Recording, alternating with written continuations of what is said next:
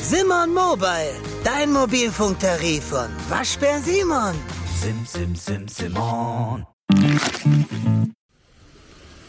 Wer an Frankreich denkt, denkt oft direkt an Paris oder an die Bretagne, die Atlantik oder die Mittelmeerküste. Aber ich sage euch, auch ein Trip ins Landesinnere ist durchaus lohnenswert. Zum Beispiel, wenn es in die drittgrößte Stadt des Landes geht. Darin entführe ich euch heute akustisch. Mein Name ist Larissa Königs, ich bin Redakteurin bei Travelbook und heute geht es nach Lyon. In fünf Minuten um die Welt. Der tägliche Reisepodcast von Travelbook. Heute geht's nach Lyon. Wir starten mit einigen generellen Facts zu Lyon. Entweder oder. Schnelle Fragen in 30 Sekunden. Auto oder öffentliche Verkehrsmittel? Wir hatten eine Unterkunft, die recht zentral war. Dementsprechend haben wir das Auto nicht vermisst. Die U-Bahnen fahren außerdem recht häufig und man kommt schnell von A nach B.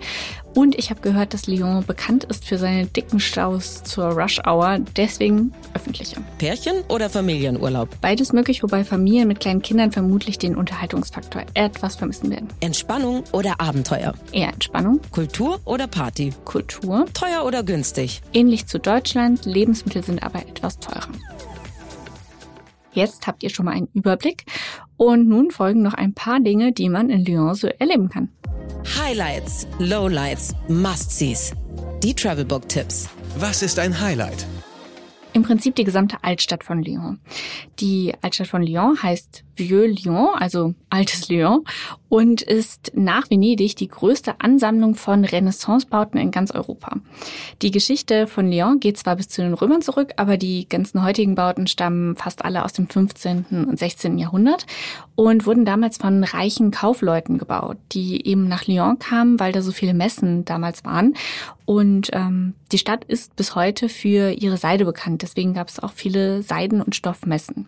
Dank der reichen Bauherren dieser Zeit sind die Gebäude in Lyon auch heute noch schön anzusehen und sie galten früher als die höchsten in ganz Europa.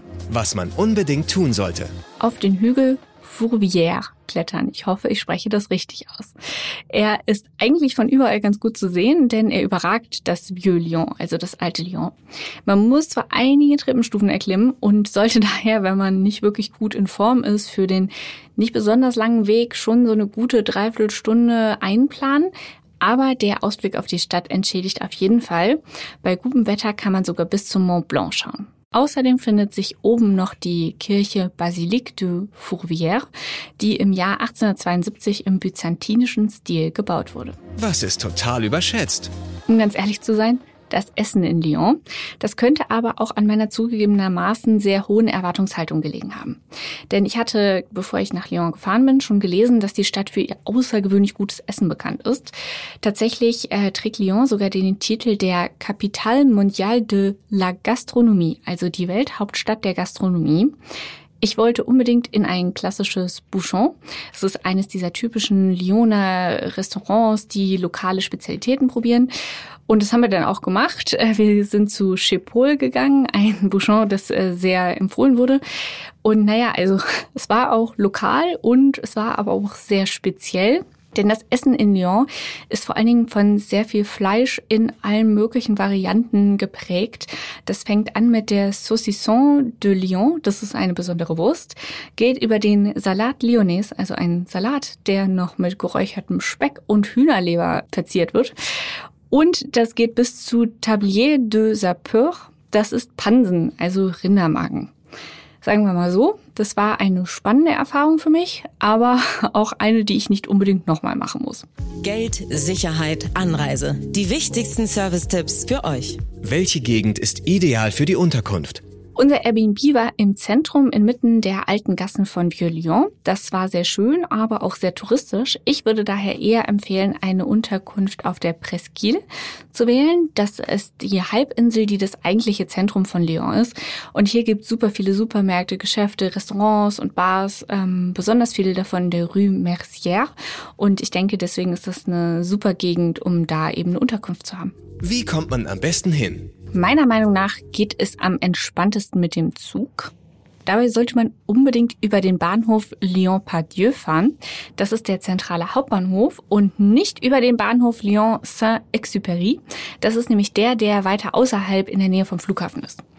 Zum Lyon Pardieu kommt man von Deutschland aus sehr gut mit dem TGV, etwa von Frankfurt aus über Straßburg, oder man fährt mit dem Thales nach Paris und dann nochmal zwei Stunden weiter. Do's and Don'ts. Ein absolutes Don't in Lyon ist es, wenn man gar kein Französisch kann. Ich verstehe immerhin ein bisschen was und hatte trotzdem immer mal wieder Probleme. Und in der Stadt bestätigt sich zudem das Klischee, dass Franzosen eben oft nur ihre eigene Sprache wirklich beherrschen. Mit Englisch kommt man an vielen Stellen nicht so besonders weit. Deswegen ist es gut, wenn man ein Handy dabei hat mit etwas Datenvolumen, wo man Worte mal nachgucken kann oder notfalls ein kleines Wörterbuch. Ein Du ist es, wie ich schon erwähnt habe, ein bisschen Kondition mitzubringen. Lyon ist relativ hügelig und man kommt sonst schnell aus der Puste. Ich hoffe, ihr habt jetzt einen guten Überblick und Lust, auch mal Lyon zu entdecken. Zum Abschluss gibt es noch 15 Sekunden Auszeit. Vielen Dank fürs Reinhören und bis zum nächsten Mal. 15 Sekunden Auszeit.